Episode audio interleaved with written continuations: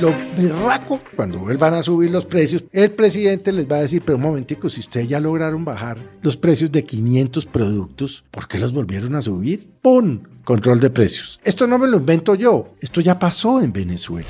Celebrar, pues sí y no porque una medida como esta no es sostenible en el tiempo. ¿Cómo se explica usted que en ciertos productos un día determinado de la semana tengan rebajas de hasta del 40%? ¿Quiere decir entonces es que nos están clavando la mano o qué realmente es lo que está pasando? Aquí comienza el Zuletazo. El Zuletazo que saca la calculadora, como lo hemos hecho antes para hablar de los precios pasamos de tener como primera noticia del día la inflación, el alza en el costo de vida para todos los colombianos, a una noticia que no deja de sorprender a muchos. Es que ya grandes almacenes y tiendas, supermercados, anuncian, Felipe, que van a rebajar el precio de un listado de productos de la canasta familiar. Arrancó Tiendas Ara, fue la primera noticia celebrada por el presidente Gustavo Petro, que dice que va a rebajar el precio de por lo menos 200 productos para combatir la inflación. Después se sumaron tiendas olímpica, que hablan de rebajar precios de la canasta familiar. Y el más reciente anuncio llega desde Medellín con el grupo Éxito, que promete precios insuperables, así se llama su política de promoción, para 500 productos del mercado de la canasta familiar de los colombianos. ¿Qué pasó, Felipe? por qué en cuestión de días pasamos de hablar, sube el precio, sigue subiendo, todo está muy caro y ahora la noticia es que van a bajar el precio no de uno ni de dos, de 200, 300 o 500 productos. Pues, María Camila, lo que pasa es que los empresarios están sintiendo pasos de animal grande cada vez que el presidente hace anuncios.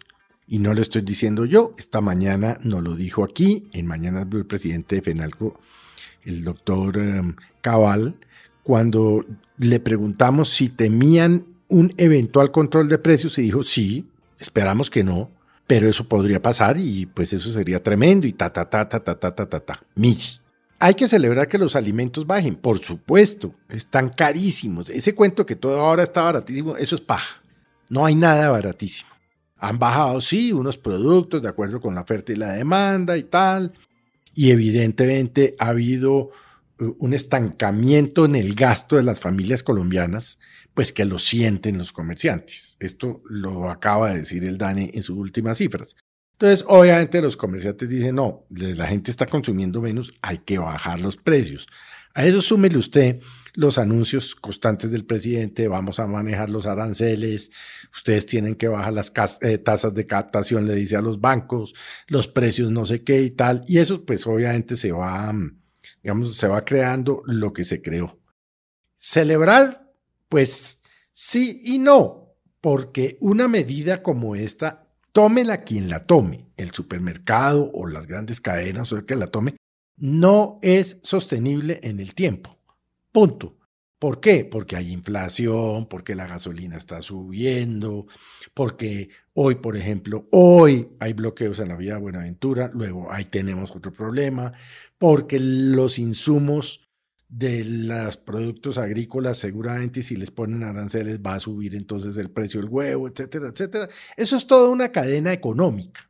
Pero esto evidentemente me temo, y espero estar equivocado, que están pisando la cáscara los empresarios del país. Porque como esto es insostenible en el tiempo, pueden tenerlo 20 días, pueden tenerlo un mes, pueden tenerlo como siempre lo han tenido las grandes cadenas, miércoles de carne, jueves de verdura, viernes de grano, e, es decir, es como un tema promocional. Claro, el tema promocional, que como lo explicaba esta mañana el vicepresidente del éxito, pues esto lo llevan haciendo dos, hace dos años y esto no es nuevo ni obedece a que el presidente les dijo nada. Eso es una estrategia comercial de todos, de absolutamente todos, porque la competencia eh, de las grandes cadenas pues es cada vez más jodida. Entran cadenas más baratas, bueno, en fin, todo lo que conocemos. Entonces la gente pues ya está escogiendo dónde compra qué cosa y por qué es más barata allí y por qué es más barata acá. Ahora, el tema de los 200 mil tenderos no deja de preocuparme porque es que el tendero no tiene un margen grande de rentabilidad para bajar los precios. Para allá iba exactamente lo que le han criticado a muchos tenderos, Felipe, y en este caso a estos almacenes grandes de cadena es, ¿será que si están bajando los precios es porque su margen de utilidad era muy alta? Se pregunta el colombiano que hace cuentas y dice, no me alcanza para el mercado. El presidente de FENALCO, el doctor Cabal, dice, no, eso no es así. Lo que pasa es que hay de alguna manera un sacrificio para evitar que sigan subiendo precios con la inflación esto sí representaba ganancias tan exorbitantes que ahora se puedan bajar de la noche a la mañana? Sí, y eso, dice el doctor Cabal que esto es contra las ganancias de las grandes cadenas, es carreta. Nadie trabaja a pérdida, nadie. Es decir, vamos a perder plata porque sí, porque pobrecitos los colombianos, porque el mercado está caro, no. Además, ¿por qué no bajaron los precios, me pregunto yo, estas mismas cadenas durante la pandemia, María Camila. Es que no bajaron los precios durante la pandemia. De hecho, en la pandemia la inflación subió, pues porque había escasez, porque por lo que usted quiera, los precios no bajaron. Entonces, venir a bajarlos ahora como un gesto de solidaridad es carreta. Están asustados porque saben que el gobierno va para allá. Y lo berraco es que vuelvo y le digo, dentro de dos meses o dentro de un mes, cuando vuelvan a subir los precios por todas las variables de las que hemos hablado, el presidente les va a decir, pero un momentico, si ustedes ya lograron bajar los precios de 500 productos, ¿por qué los volvieron a subir? Ustedes lo que están haciendo es una platal, tienen un margen de intermediación y de ganancia enorme, ¡pum! Control de precios. Esto no me lo invento yo, esto ya pasó en Venezuela. Esto ya lo hizo Chávez. Los amedrentó, los amenazó. al señor de, al señor Lorenzo de Porlar le decía, o baja tú los precios o yo te bajo los precios. Bueno, todo lo que ya vimos en Venezuela. ¿Usted cree que vamos para allá? Un control Ay, no, a mí no me cabe la menor duda. Y ese sí sería la catástrofe. Porque eso sí genera inflación, eso genera especulación, eso genera, eso no, en donde ha habido control de precios, Verbigracia, Nicaragua, Cuba y Venezuela, pues mire las inflaciones que están manejando. Ah, bueno, y Argentina. Entonces, eso no va para ningún lado. Pero mire, yo me precio o me las doy de conocer bien a Gustavo Petro. Para allá va el presidente Petro.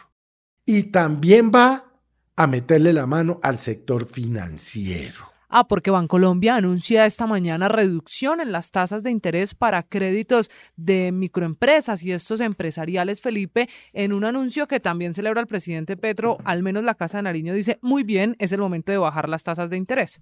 Claro, pero es que ya el viernes en la alocución de nueve minutos lo dijo, hay que bajar las tasas de intermediación.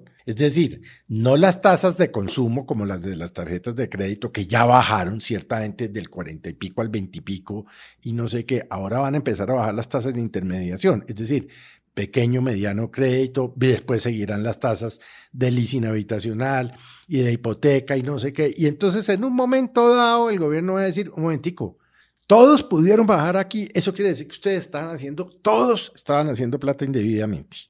Todos estaban abusando de sus posiciones eh, eh, estratégicas en el sector financiero, en el sector empresarial o en el sector lo que usted quiera. Y tenga para que lleve. Para allá va Petro, no le quepa a usted la menor duda. Están pisando una cáscara innecesaria los empresarios. O, ¿por qué no decirlo sin decirlo con nombre propio? Pues porque no, no lo sabemos, no, no lo podemos probar. El margen de intermediación y de ganancia es enorme. ¿Cómo, ¿Cómo se explica usted que haya supermercados que en ciertos productos un día determinado a la semana tengan rebajas de hasta del 40%? Claro. Quiere decir entonces, es que nos están clavando la mano. Quiere decir que nos están cobrando más de lo que las cosas están valiendo. ¿O qué realmente es lo que está pasando? Entonces, Petro es muy hábil en esto la gente obviamente va a aprovechar, pero faltaba más que no que usted no se vaya hoy para un supermercado. A mercar cuanto antes. Pero por supuesto, a comprar más barata la pasta, el café, la leche, los huevos, lo que usted quiera, ¿no? Y Petro, que es un jodido en ese tema, les va a decir en dos meses, porque vuelvo y le digo, esto es insostenible en el tiempo, ¿no? Y nadie va a sacrificar sus ganancias en el tiempo, porque es que ellas no son fundaciones sin ánimo de lucro, son empresas, ¿no? Y entonces y espero estar equivocado, María Camila, el gobierno les va a decir, venga, papá, usted ya bajó los precios, usted pudo bajar 500 productos, usted pudo bajar el precio de la carne, usted pudo bajar el que tanto, y empiezan a regular los precios. Espero estar equivocado, eso sería la debacle, pero me temo que el sector financiero y el sector empresarial están pisando una cascarita que después nadie va a decir gracias señores empresarios y señores banqueros por este gesto de solidaridad con el país. Eso no les va a pasar. Este es el Zuletazo. Boombox.